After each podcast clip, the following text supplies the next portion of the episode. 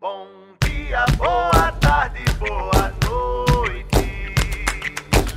Diga lá quem é que luta pelo povo potiguar. Diga quem é que trabalha pelo povo potiguar.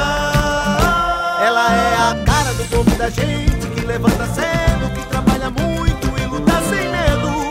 Coração que não se cansa.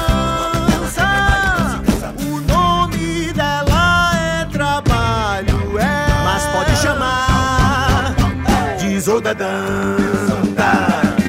Ontem foi dia de São José e estivemos na missa do agricultor e da agricultura em Mossoró, renovando a nossa esperança de um bom inverno, de uma boa colheita também de que o Rio Grande do Norte possa voltar à normalidade. Também aproveitei e fui visitar seu Alfredo lá, que estava todo animado com as chuvas, dizendo que dia de São José é um dia de experiência muito boa, ele estava todo contente. Pois é, voltando ao tema da crise da segurança, Diferente de 2017, que o Rio Grande do Norte viveu completo descontrole diante da guerra entre as facções, hoje o Estado do Rio Grande do Norte enfrenta o crime organizado.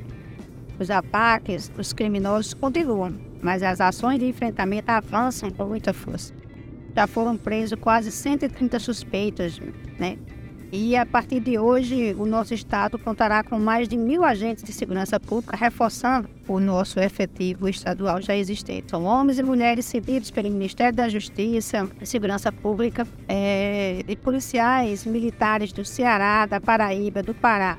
As ações ostensivas também contam com o apoio de militares operando em cinco helicópteros é, aqui no nosso território. Nosso presidente Lula se manifestou em suas redes, como também ligou várias vezes para a governadora, solidarizando com a nossa governadora e com o povo do Rio Grande do Norte, e que está lutando incansavelmente, reforçando o compromisso de acabar com essa crise que estamos vivendo. O ministro da Justiça, Flávio Dino, já se encontra aqui no Rio Grande do Norte, em Natal, para uma reunião com autoridades estaduais que acompanhará é, de forma presencial. O ministro destacou redução nos números de ocorrência, que isso é muito importante, é, que foi conseguido com forte presença das forças de segurança na garantia né, da tranquilidade da população. E já anunciou também que o governo federal deve enviar de forma imediata verbas já disponibilizadas pelo Ministério da Justiça para o incremento né, da estrutura de segurança pública aqui no estado do Rio Grande do Norte. Além do enfrentamento à crise de segurança, também enfrentamos uma guerra de fake news, de mentira. Então, você que me escuta aqui pela rádio, é, quando receber uma informação pelo zap, antes de compartilhar, confira se realmente aquele fato é verdade. Dessa forma, você vai estar contribuindo muito para que, junto com as forças de segurança, a gente possa restabelecer a paz e a tranquilidade. E é o que todos nós estamos necessitando nesse momento. Se Deus quiser, nós vamos conquistar.